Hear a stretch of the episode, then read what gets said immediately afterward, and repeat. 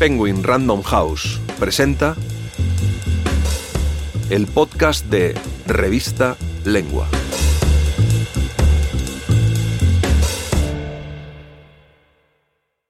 Ningún derecho reservado. Unos apuntes sobre el plagio en la literatura. Por Valeria Villalobos Guizar. Narrado por Cristina Jones. Con el último libro de Héctor Aguilar Camín en mente, Plagio, literatura Random House, la escritora Valeria Villalobos Guizar reflexiona sobre el arte de copiar y la caída profesional que generan los catastróficos deseos de posesión de los escritores plagiarios, en un texto en el que el lector estará tentado a desestimar el peso de los ultrajes, por lo que debe tener cuidado de no olvidar que la risa que genera la novela va secundada por un silencio lleno de vergüenza.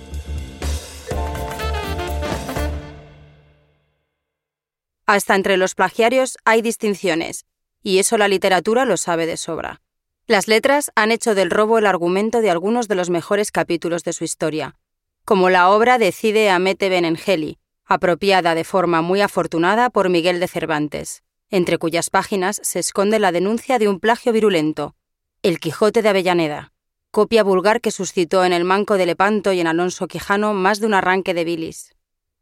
El plagio también ha generado estéticas delirantes, como las de Macedonio Fernández, quien con impecable humor se dedicó a mostrar las paradojas de la innovación y la imitación.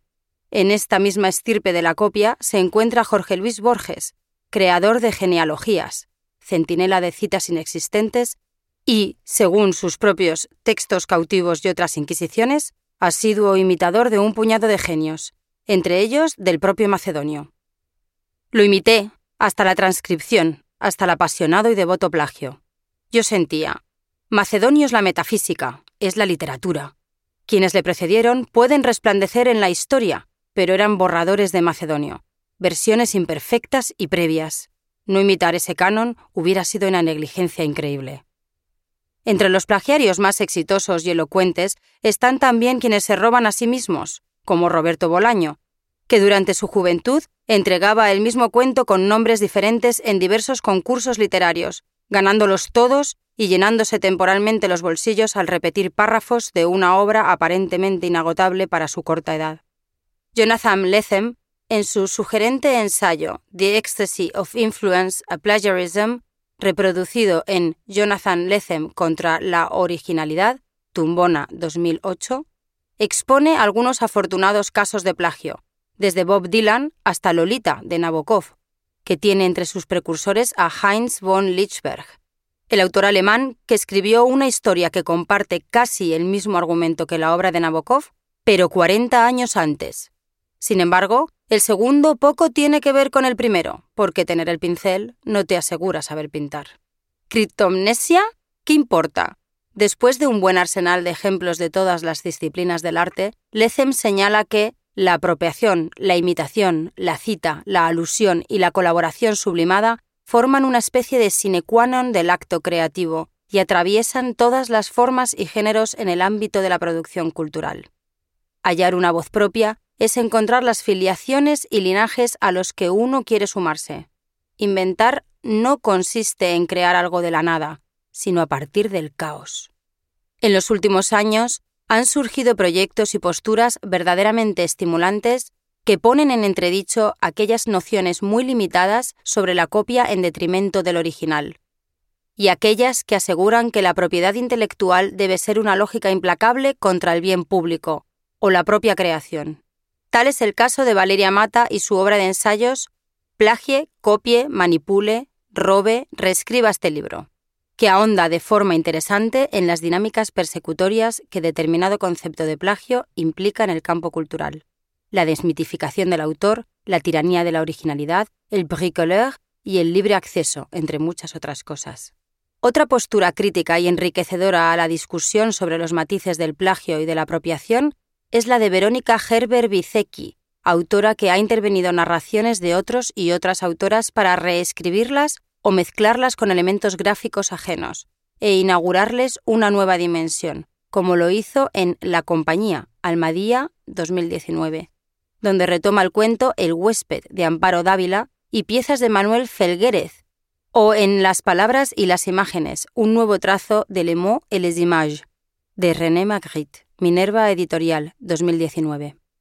Desde el feminismo, Herbert Bizecki ha desarrollado la idea de las escrituras del compostaje. Las escrituras, y por escrituras me refiero siempre a imágenes, textos y otras formas de comunicación, necesitan de una habitación para retoñar, una caja con agujeros capaz de volver a dar vida, otra vida, una que cuide o regenere las configuraciones del lenguaje y transforme la toxicidad o energía que ya no son pertinentes. Una habitación que ya no será tan propia, porque convocará a diversas especies, voces, formas y objetos a una existencia colectiva, en la que los nombres se difuminarán, y ya no se sabrá muy bien qué era cáscara de cuál, cuál la idea de quién y quién el residuo digestivo de qué. El compostero es, pues, el tipo de habitación en el que la historia, el archivo, el cuerpo y la escritura se vuelven reversibles, donde es posible una reescritura distinta a la de la apropiación, porque el compostero es esa línea punteada que nos recuerda la porosidad y permeabilidad de todas las materias e ideas. Esto y mucho más son las escrituras del compostaje. Vivian Abenshushan, quien junto con Luigi Amara estuvo detrás de la publicación de Lecem en Tumbona, recientemente publicó un valioso artefacto literario para pensar la autoridad, la coautoría del lector y la precariedad del trabajo literario. Permanente obra negra. En una charla que la autora entabló con Gabriela Jauregui, Abenshushan explicó que su libro se funda en el plagio y el copy-paste, para asumir que siempre escribimos con palabras prestadas, que siempre nos precede lo que hemos leído y lo que hemos conversado, quedando la imaginación y la escritura como una serie de recombinaciones de esas palabras y esas ideas que han sido dichas y escritas por otros y otras. Me interesaba, además, ir contra la idea del autor como un sujeto conformado por el talento, el genio, la habilidad y el individualismo. Para tratar de contrarrestar áridas conversaciones en torno al plagio, también se ha llevado al territorio de la literatura conceptos tecnológicos, como las potencialidades del software de código abierto, y también se han desarrollado proyectos editoriales con organizaciones menos tajantes con la propiedad intelectual, como Creative Commons, o con figuras legales como el copyleft. Desde luego, no todos estarían de acuerdo con posturas flexibles en torno a la copia. El plagio ha suscitado no pocos encontronazos entre egos y carteras, y ha generado silencios incómodos en los cotilleos literarios, como fue el caso de las pesquisas cuasi paranoides de Alberto Hidalgo, quien perseguía las sílabas reverberantes de innumerables escritores, entre ellos el afamado Oliverio Girondo. Hidalgo no solo ridiculizó a Girondo en su cuento El plagiario, sino que le realizó un inventario de parentescos encubiertos, en el prólogo a su índice de la nueva poesía americana, Hidalgo arremetió contra Oliverio, señalando que algunos desocupados están ahora practicando el sport de copiar a Gómez de la Serna, al cual lo usan disfrazado en una solución de Paul Morán más unas gotas de pornografía. No incluyo muestras de tales engendros para no dar al plagio carta de ciudadanía artística. Esta ciudadanía artística puede ser muy costosa e ir más allá del escarnio, un caso desafortunado ya bien conocido es el de Alfredo Brice Echenique, a quien multaron por omitir el adecuado uso de las comillas u olvidar de dónde venía su eficiente inspiración. Sin embargo, uno de los malabares literarios peor malaventurados en la comunidad cultural mexicana fue el del escritor Saltiel a la Triste, cuando en 2012 tuvo que renunciar a su puesto como coordinador de difusión cultural de la UNAM y al distinguido premio Xavier Villarrutia, de escritores para escritores debido a las punzantes acusaciones por plagio a las que se enfrentó, imputaciones que demostraban su larga carrera como prestidigitador literario y que implicaban a más de un alto funcionario de la política y la cultura de México. Un escándalo tan estrepitoso que no dejó ni que a la triste levantara su copa para brindar por el buen intento. En 2019, Alatriste intentó volver al medio literario narrando su versión de lo ocurrido en la novela Cicatrices de la Memoria. Esa cantaleta aún no termina. Con irónicos ecos a la historia de Alatriste, pero sin conformarse con ellos, Héctor Aguilar Camín publicó Plagio, una novela, Literatura Random House 2020. Un libro sobre el arte de copiar, la inestable tramoya que es la escena cultural mexicana y la caída profesional que generan los catastróficos deseos de posesión de un escritor plagiario, burócrata cultural y mujeriego de alto nivel.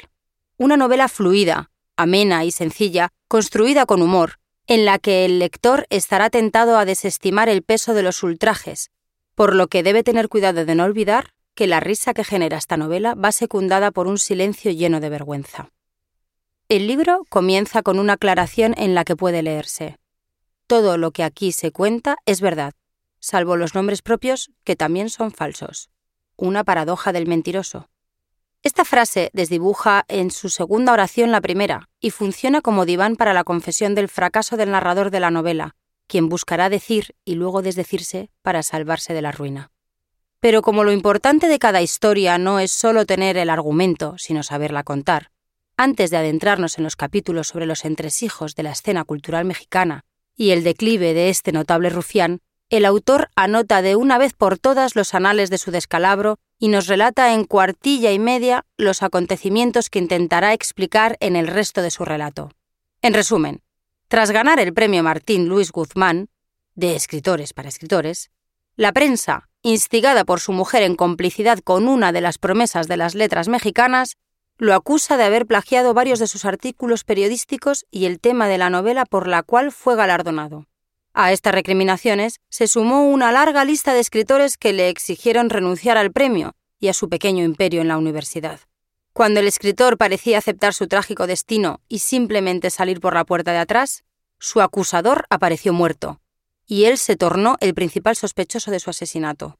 Así nos recibe Héctor Aguilar Camina su novela, con el breve itinerario de infortunios de un sinvergüenza que sin pretensiones de expiación ni rodeos, pero con humor y picardía, nos relatará los trucos y traiciones que hay tras bambalinas en cada uno de estos acontecimientos.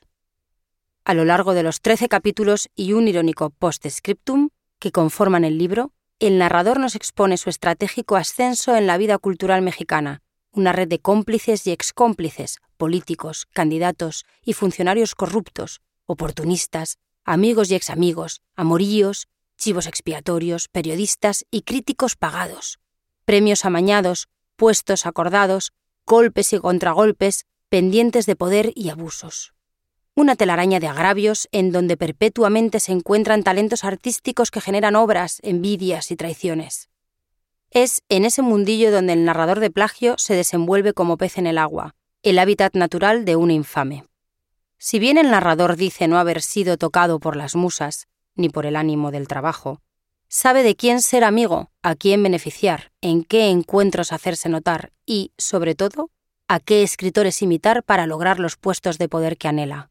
En uno de los ensayos de El ABC de la lectura, Ezra Pound realiza una taxonomía de escritores y expone que en la historia de las letras hay unas cuantas lumbreras, genios a los que llama inventores y maestros, y luego un sinfín de diluidores, que patalean para más o menos sobrevivir a lo largo del tiempo.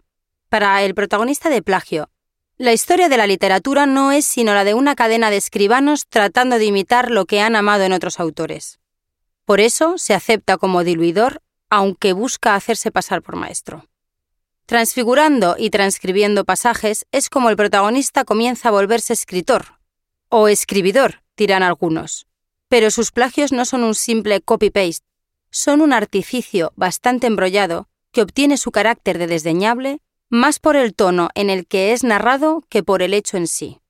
Como mencioné arriba, el plagio puede ser defendido desde muchas trincheras, comenzando por argumentar que en el arte no hay algo como la generación espontánea, y continuando con que la literatura es inevitablemente coral, estereofónica y una única conversación milenaria. Lo que molesta es que el autor esconde sus copias con cínicos malabares conceptuales, como que su originalidad es la transfiguración o que hace uso magistral de los palimpsestos intertextuales, o que son libros de antesala a un futuro homenaje jamás planeado. Es su corrupción y la manera en que habla de sus trucos lo que enfada. Hace ver al lector que él, conscientemente, construye literatura de poca monta calculada para engañar. Escribe por su deseo de poder, no por el entusiasmo dialógico que genera la literatura. No le exigimos comillas al narrador, ni reverencias frente a sus precursores, ni siquiera seriedad. Le exigimos rigor frente a la literatura. Pero el plagio es el menor de sus crímenes. Es solo sinécdoque de todo lo que su figura representa. El protagonista colecciona textos, como colecciona mujeres, favores y ripiosos cumplidos. Él metamorfosea sus abusos sobre las mujeres y los alcances de su posición. Se favorece de codearse con los poderes que se alimentan de una falsa y llorona sumisión y de la adulación gratuita. Por ello, cuando su caso pone en riesgo a más de una vaca sagrada de la cultura mexicana, sus superiores prefieren rápidamente mandarlo guillotinar por un crimen menor, antes de que ruede más de una cabeza por los verdaderos delitos a pagar. Su caída es un castigo ejemplar, libera una casilla que permite a los que se quedan en el juego volver a definir las reglas y determinar el deber de la literatura de acuerdo con sus propios intereses. Pero la fortuna hace de las suyas, y más allá de sus recriminaciones por plagiario, el narrador encuentra de nuevo el lenguaje en su contra, no a la forma de Samuel Beckett, sino de forma patética. El escritor se ve súbitamente involucrado en un segundo crimen del que no está seguro haber participado, el asesinato de su acusador. La muerte que deseó y que conjuró con odio se hizo realidad y ahora él es el presunto culpable. Usted tiene un problema serio con las palabras, dijo Saladrigas. Le sobran, le faltan o se le vuelven realidad, le dice el detective que investiga el homicidio. Es tan dudosa la capacidad del protagonista para crear algo y está tan idiotizado por los celos que le tiene a su denunciante que hasta él desconfía de sí mismo, de sus palabras y de su participación en el homicidio. Desconoce sus propios límites, como los desconoció su puesto. ¿Usted por qué no se pone a escribir lo que le pasa, en vez de lo que han escrito otros? le pregunta Saladrigas. E, irónicamente, eso es lo que pasa. Es la experiencia de todo este enredo lo que posibilita al narrador escribir finalmente algo propio. Pero como la fortuna desconoce la justicia y la hidra de los poderosos no olvida los favores que debe, el final del protagonista no será el que el lector desearía sino el que con lealtades y traiciones ha construido. Esperemos que el caudillo no vuelva de las sombras. Si quieres leer este y otros artículos, entra en revistalengua.com.